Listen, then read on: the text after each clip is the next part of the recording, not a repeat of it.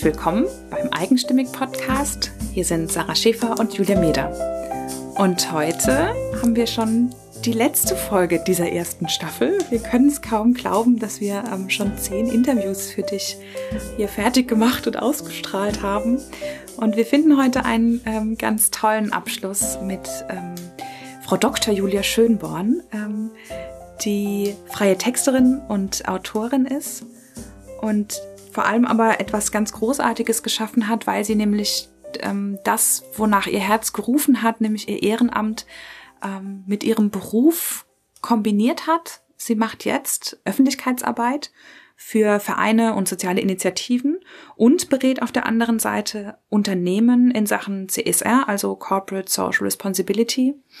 Ja, und darüber und über viele andere Dinge haben wir mit Julia in Heidelberg gesprochen. Ja, ich ähm, muss dazu sagen, ich kenne Julia noch aus der Schulzeit. Wir haben beide Leistungskurse zusammen gehabt und äh, haben uns aber 20 Jahre tatsächlich nicht gesehen und sind jetzt zufälligerweise in der gleichen Ecke von Deutschland gelandet. Und ganz am Anfang ähm, des Interviews sprechen Sarah und Julia über einen sehr entscheidenden Moment in Julias Leben. Und der ist nämlich während der Schulzeit passiert. Also ich habe das damals als Mitschülerin halt miterlebt oder mitbekommen. Und ich finde es ganz faszinierend, jetzt nach 20 Jahren äh, und mit 20 Jahren Abstand darauf zurückzublicken und zu sehen, wie das Julias Leben geprägt hat. Das hat mich ganz tief berührt. Ich muss, krieg schon jetzt fast ein bisschen Tränen, weil es einfach sehr entscheidend war für sie. Aber ich finde es toll, was sie daraus gemacht hat, wie sie damit umgeht. Ja, für mich auch eine der schönsten Begegnungen ähm, des Jahres, weil ich Julia auch für den Podcast und auch davor kennenlernen durfte. Und in ihrem Reihenhaus hat sie uns tatsächlich empfangen wie, wie alte Freunde. Genauso haben wir uns auch gefühlt. Und in dem Interview für die ganz guten Zuhörer findest du im Hintergrund vielleicht ab und zu die Rennmäuse, die im ähm, Terrarium im Hintergrund ein bisschen wühlen. Äh, ansonsten wünsche ich dir ganz viel Spaß mit dem Interview und ja, bis bald. Wir sind heute eingeladen bei Julia Schönborn in Heidelberg.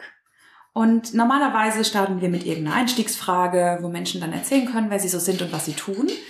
Bei dir würde ich es gern anders machen. Ich finde nämlich, du hast einen der schönsten über mich Texte auf einer Website, die ich je gelesen habe. Und ähm, ja, den möchte ich gerne teilen, weil er so schön ist und eigentlich schon die Bühne bereitet für alles, was wir besprechen wollen. Also, auf Julias Seite steht, Julia ist ein Erdling, dem Erscheinungsbild nach menschlich. Unspektakulär und behütet aufgewachsen, Texterin und freiberufliche Autorin. Zwischen den Stühlen, weiß alles besser, überwiegend liebenswert und größtenteils harmlos. Engagiert und kommunikativ, no borders, no nations. Jahrgang 1979, drei Geschwister, drei Kinder, zwei Rennmäuse, 17 Umzüge in 36 Lebensjahren, hunderte von Büchern, die immer alle mit mussten, eineinhalb Autos im Familienhaushalt, eineinhalb Autos zu viel im Familienhaushalt, 486 vollkommen unnötige Plastikteile im dreimal pro Jahr aufgeräumten Reihenhaus, eine Doktorarbeit, ein lebensgefährlicher Unfall, 100% Hoffnung, 100% Liebe. Das ist schon so schön.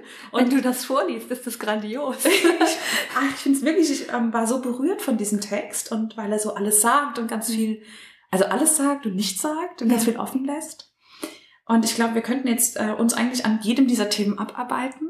Ähm, mhm. Das sprengt aber sowohl unsere Folge als auch wahrscheinlich ganze Podcast-Serien. Ich würde gerne anfangen mm, mit dem wahrscheinlich dramatischsten in deiner, in deiner Bio. Kannst du uns die Geschichte zu dem Unfall erzählen und was es mit einem Menschen macht, wenn er so dramatisch und so drastisch vor Augen geführt bekommt, dass das Leben vorbei sein kann? Ja, kann ich versuchen, sehr gerne. Ähm, ich war 16 und ähm, ziemlich frisch in der Kursstufe, meine ich, ähm, auf dem Weg nach Hause von meinem damaligen Freund und es war relativ spät am Abend, kurz nach zehn. Und wir haben in der Kleinstadt, in der wir gewohnt haben, äh, am Bahnhof ausgehend eine äh, große ja, Ringstraße um die Stadt herum. Da ist normalerweise eine Ampel und diese Ampel war ausgeschaltet. In meiner Erinnerung blinkten irgendwelche Warnlichter, dass da ein Fußgängerübergang war. Ich ging auf jeden Fall rüber und ähm, kaum, also ich war noch nicht ganz drüben angekommen, da überfuhr mich ein Auto. Ähm, ich habe keine Erinnerung an diesen Teil des Unfalls. Also ich weiß eigentlich nur noch, wie ich die Straße betreten habe. Ich habe kein Auto gesehen. Ich weiß nicht, wo es herkam. Ähm, aufgewacht bin ich zum ersten Mal im Rettungswagen, ähm, wo man mir sagte, ich hätte einen Autounfall gehabt und dann zum zweiten Mal im Krankenhaus, wo man mir eine ähm, Drainage durch, für die Lunge gelegt hat durch die Rippen. Das musste man bei vollem Bewusstsein tun. Das ging nicht anders. Ich habe äh, damals schon, also ich habe eigentlich nicht mehr wirklich geatmet zu diesem Zeitpunkt. Ähm, mein großes Glück war und also warum ich diesen Unfall überhaupt überlebt habe, das war nämlich ziemlich knapp, war, dass ein ehemaliger Theaterkollege, der damals eine Sanitäterausbildung machte, ganz knapp hinter mir lief. Der hat also den Unfall beobachtet und er war als Ersthelfer sofort da. Er hat gleich gemerkt, dass ich durch den Aufprall, den er ja beobachten konnte, ähm, und, und ja, Flugbahn und, und alle möglichen, dass ich also irgendetwas mit den Rippen haben müsste. Und er hat an meiner Atmung gemerkt, die Lunge muss zusammengefallen sein. Und das mhm. ist das, was passiert ist. Das nennt sich Pneumothorax. Mhm. Und äh, er hat das sofort in seiner, also er hat den Krankenwagen gerufen und hat es sofort durchgegeben. Mhm. Und äh, ich glaube nach wie vor, dass das der ausschlaggebende Faktor war, warum ich heute noch lebe. Die Bearbeitung dieses Unfalls hat Jahre gedauert und ist bis heute nicht abgeschlossen. Das heißt, ähm, ich bin auch heute noch ähm, viel damit beschäftigt, weil ja, man nennt diesen Unfall gerne mal Initialtrauma. Also das heißt einfach, dass etwas sehr, sehr Einschneidendes mit deinem Leben passiert ist, das Grenzen verletzt hat. Mhm. ja, alles auf den Kopf gestellt hat, deine ganzen Annahmen, wie das Leben vielleicht mhm. wäre, geändert hat. Und ähm, dieses Trauma begleitet mich. Ich würde sagen, es regiert mich nicht mehr. Aber das hat lange gedauert. Ähm, ja, hast du noch konkrete Fragen dazu nicht, dass ich hier vom Hundertsten ins Tausendste komme? Gut. Ist wahrscheinlich auch einfach mehr als ein Mensch verarbeiten, tragen kann, so, weil, weil es ja wirklich alles auf den Kopf stellt. Definitiv, ist, ja. definitiv. Und ich kann auch eigentlich heute aus der Perspektive nur jedem äh, Menschen raten, der ähnliche traumatische Erfahrungen erlebt hat oder ähnliche Nahtoderfahrungen vielleicht mitmachen musste, ähm, zögert nicht euch da Gesprächshilfe zu holen auch. Das hat man damals überhaupt nicht so eingeschätzt. Mhm. Ich war 16 und nachdem die körperlichen Wunden verheilt waren, hieß es, na ja, jetzt bist du ja wieder in Ordnung. Dass ich mich ganz, ganz schwer getan habe, mich überhaupt selbst in ein Auto an ein Steuer zu setzen und was das immer mit mir gemacht hat und wie viele Probleme ich hatte und auch heute noch habe. Also wie viel dieses Trauma, ähm, wie dieses Trauma immer wieder hochkommt in bestimmten Situationen, Krankheitserfahrungen, Todeserfahrungen, wenn mhm. jemand, wenn jemand von Angehörigen stirbt. Ähm, das hat man damals überhaupt nicht eingeschätzt. Und das kann ich eigentlich nur sagen, weil das ist etwas, es gehört irgendwann zu dir und es macht auch unheimlich stark. Ja, mhm. das ist die positive Seite von einem Trauma. Du kannst so viel für dich herausholen und so viel Kraft daraus ziehen und ableiten und sagen, guck mal, was du alles schon geschafft hast. Ja, mhm. die, Du warst aufgegeben, das war's. Ne? Und eigentlich bist du zurückgekommen und du bist heute wesentlich stärker. Und mhm. diese ganzen Dinge, die du kannst, ja, wie großartig ist das? Aber gleichzeitig, ja, ähm, es führt dir immer wieder vor, wie schnell es dann doch vorbei sein kann. Ja. Und ich glaube auch, man kann wirklich das Positive nur daraus ziehen, wenn man daran arbeitet und damit arbeitet. Ganz genau, ja. ganz genau. Wenn man es nicht wegschließt. Würdest du sagen, dass ähm, wahrscheinlich zum einen der Unfall, aber sicherlich auch das sich wieder zurückkämpfen müssen, dass das was mit dir und deiner, deinem heutigen Leben, deiner Einstellung zum Leben gemacht hat? Definitiv. Ja, ich würde sogar sagen, das ist ein ganz, ganz großer Kern meines, meines Wesens heute. Etwas, an dem ich sehr festhalte. Ähm, ich fühlte mich ganz oft alleine. Mhm. Also dieser Kampf daraus, der war für mich in vielerlei Hinsicht eine sehr große Herausforderung, weil ich das Gefühl hatte, ich ich bräuchte viel mehr Hilfe. Und äh, aus verschiedenen Gründen habe ich die Hilfe damals nur sehr eingeschränkt bekommen oder es gab sehr, sehr große Hindernisse. Es gab unglaublich viele Negativerfahrungen. Ähm, kann man so, so ein kleines Beispiel nennen. Ähm, als ich zurückkam nach äh, sechs Wochen, war ich im Krankenhaus und zu Hause. Als ich zurückkam ähm, in den Bioleistungskurs, sagte meine damalige Lehrerin mir, ähm, ja, schön, dass Sie wieder da sind. Jetzt äh, sagen Sie mir mal, wie funktioniert denn hier der Zitronensäurezyklus? War es noch? ich, ich weiß es noch, was es war. Und ich wusste es nicht, weil ich mhm. lag erst auf Intensiv, dann in der Chirurgie und dann war ich zu Hause und ich war den ersten Tag wieder da. Man hat sogar noch Narben gesehen im Gesicht. Mhm. Und ich sagte, ich weiß es nicht. Ich habe mich darum gekümmert, zu leben. Ich war mit Atmen beschäftigt. Und sie hat mich damals vor dem ganzen Kurs bloßgestellt, weil ich diese Aufgabe nicht bewältigen konnte.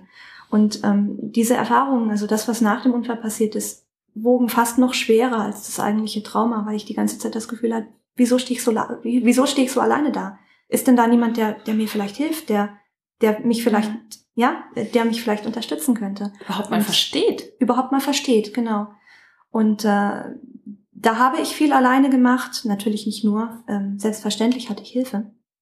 Da habe ich viel alleine gemacht und später musste ich auch durch viele, viele Situationen völlig alleine durch. Und ich glaube, dass mir das definitiv geholfen hat, ja. Dass ich mich darauf natürlich auch immer rückbesinne, wenn es Schwierigkeiten gibt. Ja, um, ja, um einfach für mich nochmal zu fassen, so wie ich es vorhin sagte, was hast du eigentlich schon alles hinter dir? Wo kannst du eigentlich drauf zurückblicken? Wie hast du es vielleicht auch gemacht? Wie, wie bist du da durchgekommen? Was mhm. hat dir geholfen an Strategien? Ja, du weißt, was du für ein, für ein Set an Möglichkeiten hast und du weißt, was du geschafft hast und ja. wodurch du gehen kannst, ja. Ja, ganz genau. Das ist gut gesagt. Du hast also ganz früh schon gemerkt, dass ähm, das Leben schnell vorbei sein kann. Und ähm, du hast auch, ähm, entweder steht es auf deiner Website oder du hast es uns geschrieben, ähm, irgendwann gesagt, du hast so einen Zwiespalt erlebt zwischen dem, was du ehrenamtlich gemacht hast, mhm. woran dein Herz hing, was du gerne gemacht hast, ja. und dem, womit du Geld verdient hast. Also Arbeit gegen eigentlich Herzensprojekte. Ja. Gegen Berufung, wie ihr gegen, immer so schön Gegen sagt. Berufung, genau. Das ist ja. Und hast dann aber jetzt einen Weg gefunden, das zusammenzubringen. Mhm. Und das war auch nicht einfach, aber mhm. entstanden ist, glaube ich, Karma-Job. Genau. Willst du einmal kurz erzählen, wie es vielleicht auch zu dem Namen kam und was jetzt so, wie es überhaupt dazu kam, dass du das heute machst, was du ja. machst? Ja, das hast du sehr schön gesagt. Ähm, das war ein innerer, ein, ein innerer Zwiespalt, ähm, das Gefühl, nicht richtig zu sein, da wo ich war. Ähm, ich habe als Texterin gearbeitet und wollte in, in Richtung Journalismus, Online-Journalismus, Online-Redaktion. Habe auch in dem Beruf vieles gemacht und viele Möglichkeiten gehabt in verschiedene Dinge hinein zu, hineinzuriechen. Und ähm, trotzdem hat mir die, die soziale Engagement, das ich in meinen ehrenamtlichen Projekten hatte, hat mir ganz klar gefehlt. Mhm. Das heißt, ich habe das nicht aufgegeben neben dem Vollzeitjob, ich habe versucht, das weiterzumachen. Was dazu führte, dass ich mich mit drei Kindern und den ganzen Projekten und dem Vollzeitjob einfach überarbeitet habe. Mhm. Das lange überhaupt gar nicht gemerkt habe.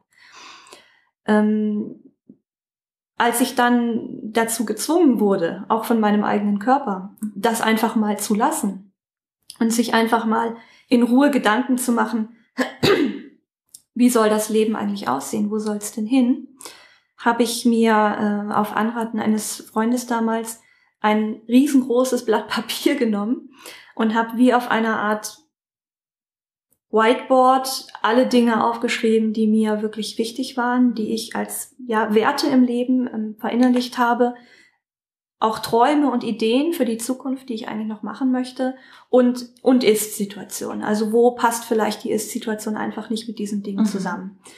Ähm, da ist ein ganz ganz klares Bild entstanden, das ich so noch nie gesehen habe von mir, von meinem Leben. Ich habe zum Beispiel zum ersten Mal da gemerkt, dass ich ein sehr, sehr starres inneres Wertekonstrukt habe, das völlig unverhandelbar ist. Ja? Ähm, heute musst du in allem flexibel sein. Ja, wir reden auch so gerne über Moralflexibilität in allen möglichen mhm. Kontexten. Und ich habe gemerkt, sobald ich an diese Werte rühre, wird's bitter. Also sobald ich daran gehe, falle ich zusammen und, und kann gar nicht mehr wirklich, also ich kann die Dinge nicht mehr umsetzen, die ich umsetzen möchte. Ich, ich bin nicht mehr zufrieden, ich bin nicht mehr glücklich. Und ähm, dann habe ich also diese, dieses feste Wertekonstrukt einfach erstmal akzeptiert und gesagt, gut, das ist einfach so. Jetzt, damit musst du jetzt klarkommen. Du kannst offensichtlich nicht für ein Unternehmen arbeiten in der Weise, wie du es bisher getan hast. Weil das mit deinen Werten einfach so konkurriert zum Teil, dass du da nicht hinterstehen kannst. Und das war der erste Schritt. Also der erste Schritt war erstmal diese Akzeptanz, zu sagen, okay, dann, ne, dann müssen wir einen Weg finden. Mhm. Und wie der Weg dann aussah, das war ja, äh, wie, wie, wie sagt man das? Also es ist nicht passiert, wie viele Leute immer sagen, und, und dann habe ich das alles gesehen und dann ging mir ein Licht auf. Also leider, leider musste mein Gehirn echt lange daran arbeiten, an diesem Bild. Um dann zu merken, okay, vielleicht muss ich mich gar nicht entscheiden. Ich hatte das so ein kleines bisschen aufgebaut, zweiseitig. Auf der einen Seite war die, der Lohnerwerb und die Dinge, die ich konnte, also die Talente, die ich mhm. habe. Und auf der anderen Seite war das berufliche, also das, die Berufung, das äh, soziale Engagement. Mhm. Und dann waren daneben noch so ein paar Träume für, ich möchte vielleicht auch nochmal. Mhm. Und äh, ich habe immer gedacht, okay, dann muss ich mich wohl entscheiden. Also entweder mache ich jetzt das in Teilzeit und mhm. habe dann noch genügend Zeit für andere Dinge oder Träume. Oder ich arbeite eben nicht. Wir gucken, wie es mit dem Geld hinkommt. Mein Mann verdient. Ähm, müssen uns halt einschränken und ja, und ich bleib zu Hause und mache das alles ehrenamtlich weiter. Oder ja, und dann irgendwann kam ich darauf, dass ich, ähm, dass ich in Kategorien denke, wie ich immer gedacht habe und dass ich aus diesen Kategorien raus muss. Und habe dann das übergeordnete Bild gesucht, also die Linien, die es verbinden.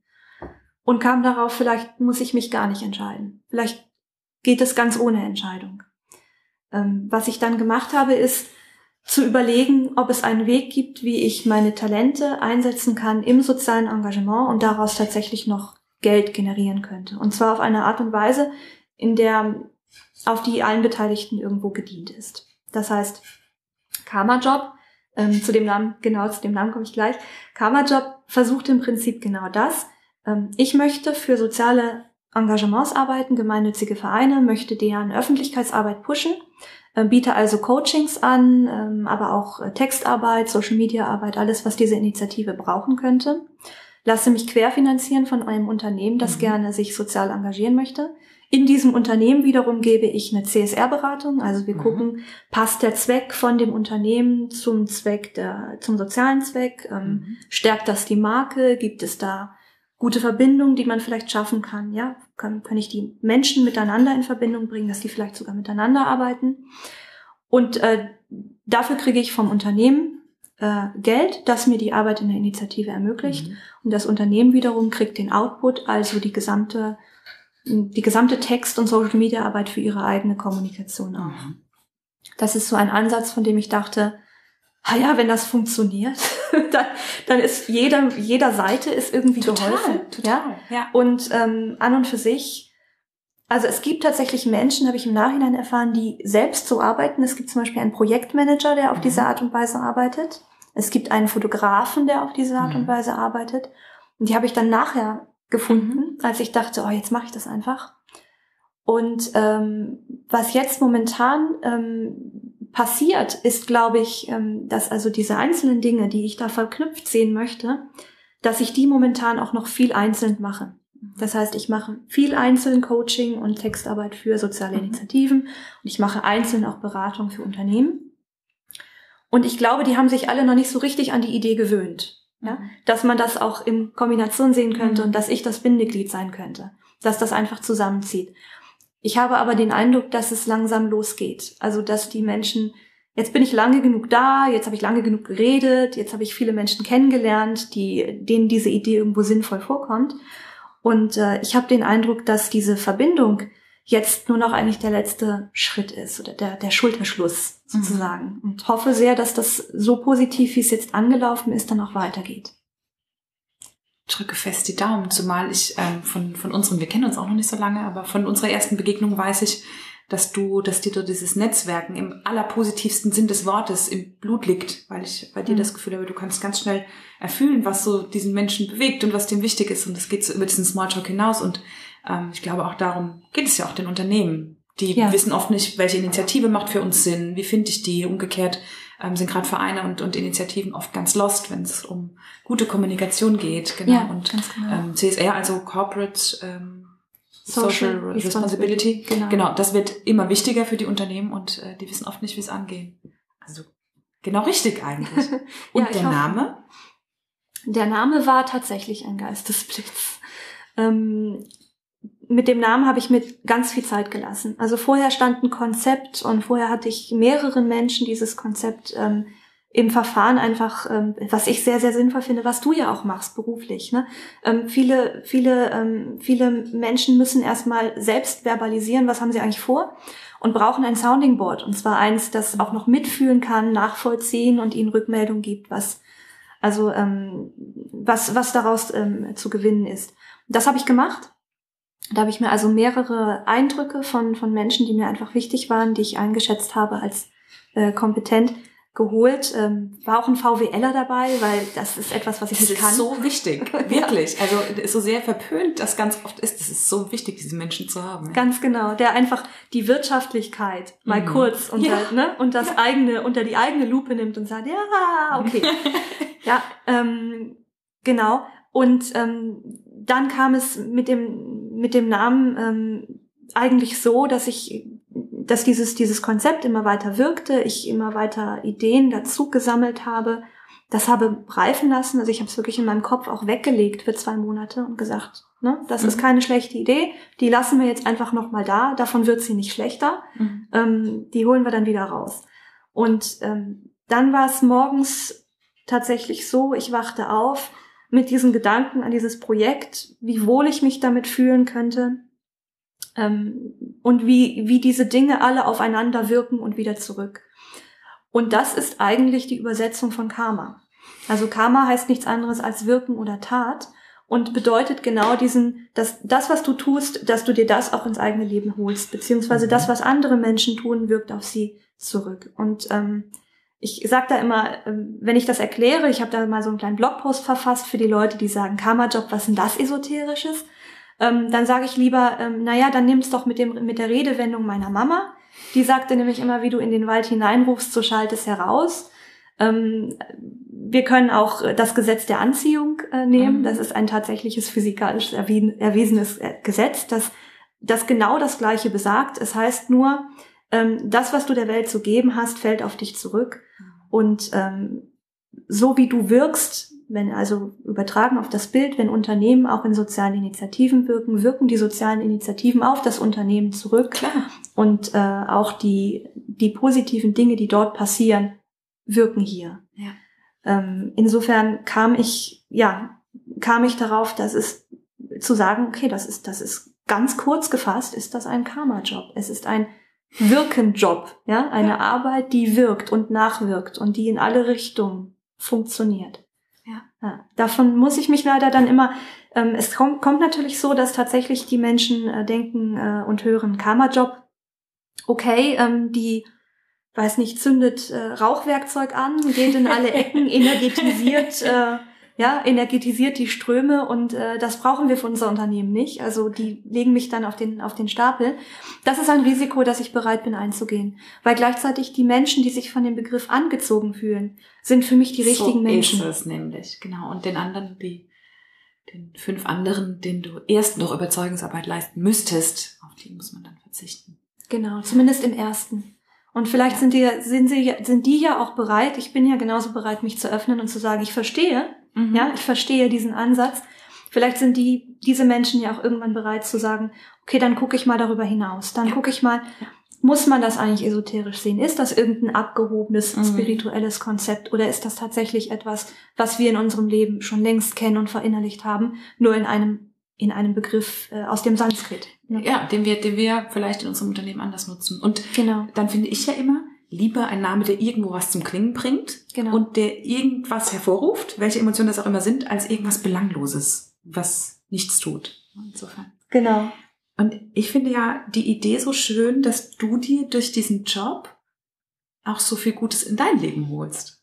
Ja. Dieser Idee folgend. Und das ist ja auch so ein bisschen die Idee des Podcasts, Frauen vorzustellen, die ähm, so ihre Berufung, ihre Leidenschaft leben und deren Leben dadurch eben besser wird. Ähm, weil ich habe, äh, als ich auf deiner Seite auch gelesen habe, ähm, ist mir eine Frage gekommen, äh, die wir, glaube ich, eh nicht beantworten würden, aber die, über die wir vielleicht auch gemeinsam sprechen können. Hm. Ähm, du schreibst über die Zukunft der Arbeit oder was für dich hm. so die Zukunft der Arbeit ist. Und ähm, ich finde ja immer, wenn man über Arbeit spricht, da klingt immer noch dieses Ding mit, Arbeit muss irgendwie wehtun so ein bisschen, weil ja. sonst ist es ja keine Arbeit. Ja, Ansonsten genau. machst du ja nichts so richtig im Leben und ähm, bei ganz vielen, die wir im Podcast interviewen, löst sich das auf. Mhm. Ähm, das sind ganz oft so äh, keine, keine Arbeit, kein Job, der wahnsinnig viel Kraft kostet, sondern der diesen Frauen ganz oft Kraft gibt. Ja. Ähm, du hast zwei Töchter. Was, was hoffst du denn oder was willst du denen, denen gern mitgeben für ihre Zukunft der Arbeit? Puh, das ist eine wahnsinnig gute, eine wahnsinnig gute Frage. In, in ganz kurz könnte ich die beantworten mit deiner Website, die heißt mehrgutezeit.de. Das war nicht abgesprochen. das war, nein, das war nicht abgesprochen. Ähm, nein, aber da, ich denke, das ist völlig richtig. Wir haben, wir haben einen ganz ähnlichen Ansatz und wir haben ja auch beim, ähm, beim TED-Event dann ein bisschen drüber gesprochen, wo wir uns gesehen haben, ähm, dass wir da, glaube ich, in einer, in einer ganz ähnlichen Blickrichtung äh, unterwegs oder aus einer ganz ähnlichen Blickrichtung gucken. Ähm, du hast das sehr schön auf deiner Seite, ähm, ist mir einfach im, im, im Kontext äh, im Gedächtnis geblieben. Du schreibst, ähm, ich nenne meine, ich nenne das, was ich tue, Projekte, weil ich kann das nicht Arbeit nennen. Mhm. Ne? Ähm, ich glaube, das ist etwas, was ich hier auch vorlebe. Das heißt, natürlich sage ich auch Dinge wie, ich muss jetzt arbeiten, mhm. also um klar zu machen, ich bin jetzt gerade nicht ansprechbar für dich, sondern ich muss jetzt wirklich gerade einen wichtigen Auftrag machen oder ich habe jetzt gerade ein Gespräch, in dem vielleicht bitte nicht gestört werden soll. Ähm, das heißt, ich habe diesen, diesen, ich muss jetzt arbeiten, dieses, dieses Wording, das uns noch sehr, sehr gut von dieser, ja, relativ rigiden Lohnarbeit allen im Kopf ist. Ne? Du gehst hin, du machst dein 9 to 5, du hast vielleicht sogar noch eine Stechuhr oder eine Zeiterfassung, dann äh, lässt du den Stift fallen, dann gehst du nach Hause, sagst, Gott sei Dank, ich bin im Feierabend und dann am Freitag, thank God, it's Friday, ja, und du machst mhm. dir die Gedanken darüber, dass es vielleicht dein Job ist, also dass dein, dein Verhältnis zu deinem Job das Problem sein könnte. Ja. Ähm, ich würde meinen, meinen Kindern wünschen, diesen Ansatz, den wir vielleicht, äh, wo wir sagen können, Frauen wie wir und Frauen in eurem Podcast, ähm, das sind so ein kleines bisschen die zweite Welle der Pioniere, ja, mhm. würde ich, würde ich ja sagen. Also die zweite Welle von Menschen, die irgendwie einen anderen Weg suchen, irgendwie das anders umsetzen wollen, die sich wirklich dagegen wehren, die sagen, ich muss das nicht tun. Arbeit ist mein Leben, ich, ich, ich habe eine Leidenschaft und ich lasse mir diese Leidenschaft nicht in diese 9 to 5 Schublade pressen und mir dann vorschreiben, wann ich Spaß zu haben habe und wann ich arbeiten muss. Ja. Ähm, das versuche ich meinen Kindern zu sagen, versuche ich meinen Kindern mit auf den Weg zu geben. Schwierig ist, ähm, weswegen ich einer der Punkte, warum ich gezögert habe, schwierig ist, dass die Schule genau dieses Bild vermittelt leider. Ja. Das heißt, ich kann hier zu Hause eigentlich ähm, ich könnte hier den, den Kasper machen. Mit Konfetti werfen und meine Vorträge dahingehend äh, ähm, mit, mit Gags unter Bildern, mhm. ja. Und es würde trotzdem nicht ankommen, denn den nächsten Morgen müssen sie in ihre Schule. Mhm. Und da müssen sie ihre Hausaufgaben vorweisen und ihre Tests. Und was ich mir wirklich wünschen würde, glaube ich, wäre, dass sich das ändert. Ja dass unsere Kinder schon früh lernen, dass es so nicht sein muss, dass wir da einem ganz alten Bild immer noch Folge leisten. Mhm. Einem Bild, das im vorindustriellen Zeitalter entstanden so ist, ist ja. und vom industriellen ja. Zeitalter geprägt worden ist. Mhm. Und dass diese Emanzipation, die wir erleben, was ja eine sehr starke Abgrenzung ist, ja, wir müssen mhm. sehr oft erklären. Ja. Menschen wie wir müssen sehr oft erklären, warum wir die Dinge tun, ähm, wie wir sie tun dass diese Abgrenzung vielleicht irgendwann mal nicht mehr nötig ist für sie. Dass sie nicht mehr sagen müssen, ah ja, arbeite ich jetzt oder habe ich Spaß, sondern dass, dass das alles eins ist. Mhm. Ja. Wie schön, dass sich deine Kinder, deine Töchter und dein Sohn äh, später mal nicht fragen müssen, ob das so okay ist, denn wird es ja vorgelebt. Ja, das müssen da andere Grenzen ja. wahrscheinlich überwinden, aber zumindest zu Hause wird es ganz genau ja. diese Grenzen offen ich tue da mein Bestes. Ich bin auch nur ein Produkt meiner eigenen Sozialisation und oftmals ist mir das bewusst mhm. und manchmal nicht. Ganz klar. Ja? Und dann merke ich das im Nachhinein, dann merke ich, was hast du hier schon wieder für ein Bild gerade vermittelt? Ja, das mhm. ist doch, das ist, ähm, kennst du dieses Video, ähm, das gerade viral ging, weil Frauen und, und, und Mädchentag war? Ja. Das mit dem, ähm Meinst du das mit dem Coding oder welches meinst du? Ich meine das mit dem Pass auf, wo so viele ah, ja. tolle ja. Feministinnen und, und Journalistinnen und, und ganz viele tolle Aktivistinnen dieses Pass auf Video gedreht mhm. haben, wo es darum ging, ähm, wo, wo, wo im Prinzip Sprüche aus der eigenen ja. Kindheit zusammengereiht worden sind. Pass auf, wenn du ähm, dahin gehst, wo es dunkel ist. Pass auf, was du anhast, ob dein Rock zu kurz ist. Pass auf auf dich. Und ähm, ich habe mit diesem Video zum ersten Mal gemerkt, dass ich auch, obwohl ich das versuche nicht zu tun, ja. in dieses, in diesen, äh, ja, in diesen Sprachstil, wenn man so will, ja, in diese Sprache falle und auch sage, Mensch, wenn du jetzt äh, die, die kleine neun, ähm, neun ist sie, ähm, Mensch, wenn du jetzt noch abends zu deiner Freundin fährst, pass auf, auf dem Rückweg ist es schon, ist es schon dunkel, ja. Mhm. Und ich frage mich erst seit diesem Video danach, was vermittle ich ihr, mhm. ja? Wo gehe ich da hin? Gehe ich vielleicht in genau diese Richtung, ja? Schränke ich sie ein, obwohl es eigentlich überhaupt keinen Grund ja. gibt, sie einzuschränken?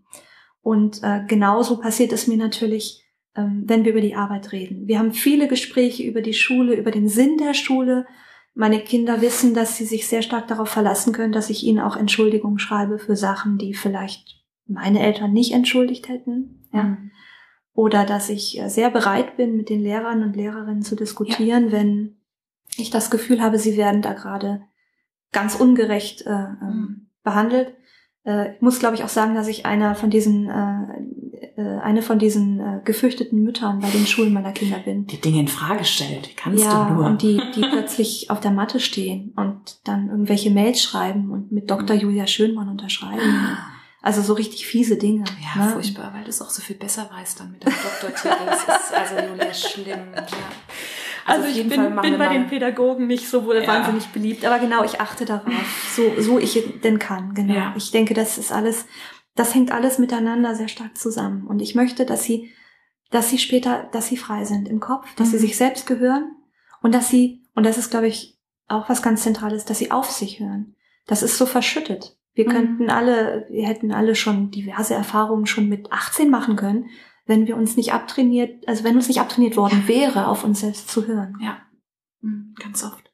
Wir packen auf jeden Fall das, ähm, das Video mal in die Show Notes, ähm, weil ich glaube, dass ja. es eins ist, was ganz viele ähm, Menschen zum Nachdenken bringt. Ja, das wäre super. Ja, das ist echt auch schön. Und ich packe, glaube ich, auch das andere mal rein. Es gibt ein schönes Video, ähm, wo es darum geht, dass ähm, warum Mädchen gewisse Jobs nicht machen können. Es ist ähnlich ah, ironisch und auf die mhm, Spitze getrieben und mhm, mhm. macht das am Thema, am Thema Coding und warum Menschen, warum Frauen nicht programmieren können. Ist das das, wo, wo ihr die Tastatur runterfällt und sagt, ah, Auch, genau. ich, bin, ich bin halt ich kann, nur ein Mädchen. Ja, ich bin nur ein Mädchen, das nicht. Das ist super, das, das ist gut. wunderbar, genau. ja. Das ging da auch in dem Zeitraum genau. so ein bisschen um die Welt, ja. Ganz genau. genau, ja, das ist super. Ja. Ja, wir können vieles nicht. Das ist ganz furchtbar. Auch Podcasten, das ist unheimlich kompliziert und genau.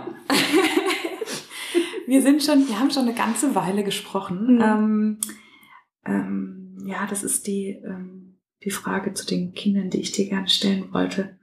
Ähm, haben wir noch was? Hm, vielleicht tatsächlich, wenn wir, wir haben bestimmt auch Hörerinnen, die sich noch nicht so richtig trauen, aus ihrem 9-to-5-Job rauszugehen, aber im Herzen unglücklich sind.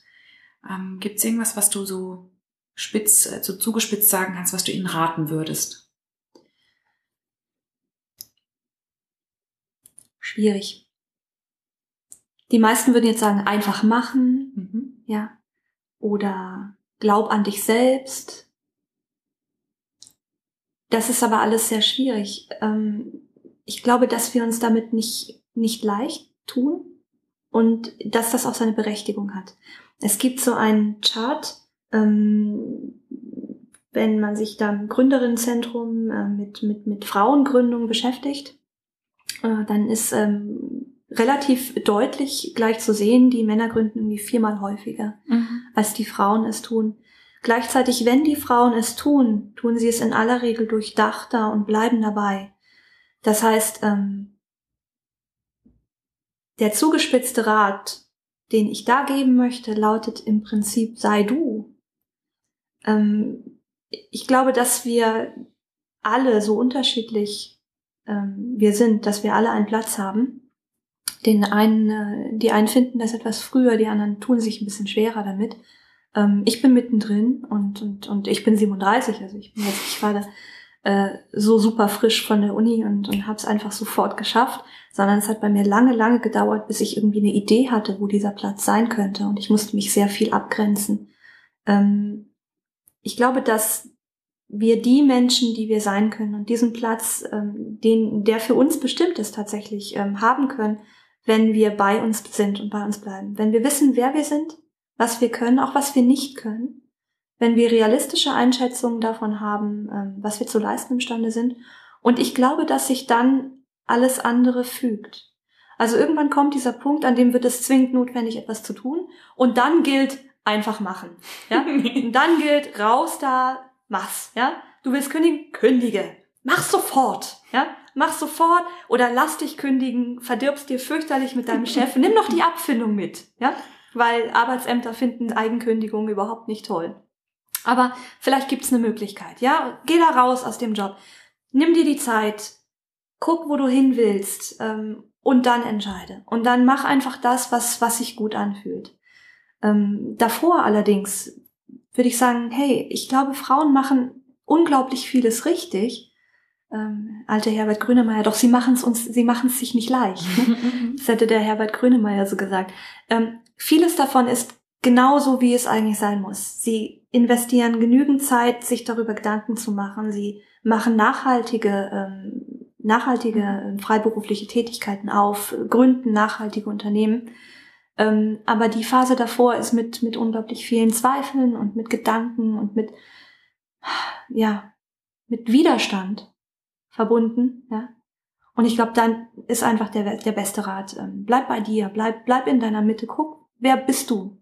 Und dann halt dran fest. Und alles, was du nicht bist, fliegt raus. Und es wird trotzdem gehen am Ende. Mit dieser unfassbar tollen Erkenntnis und diesen schönen Worten ähm, schließen wir diesen Podcast. Julia, ich danke dir von Herzen für dieses wunderschöne Gespräch. Ich danke dir. Ich danke euch für die tolle Podcast-Serie. Ich bin sehr gespannt drauf. Ja, Dankeschön.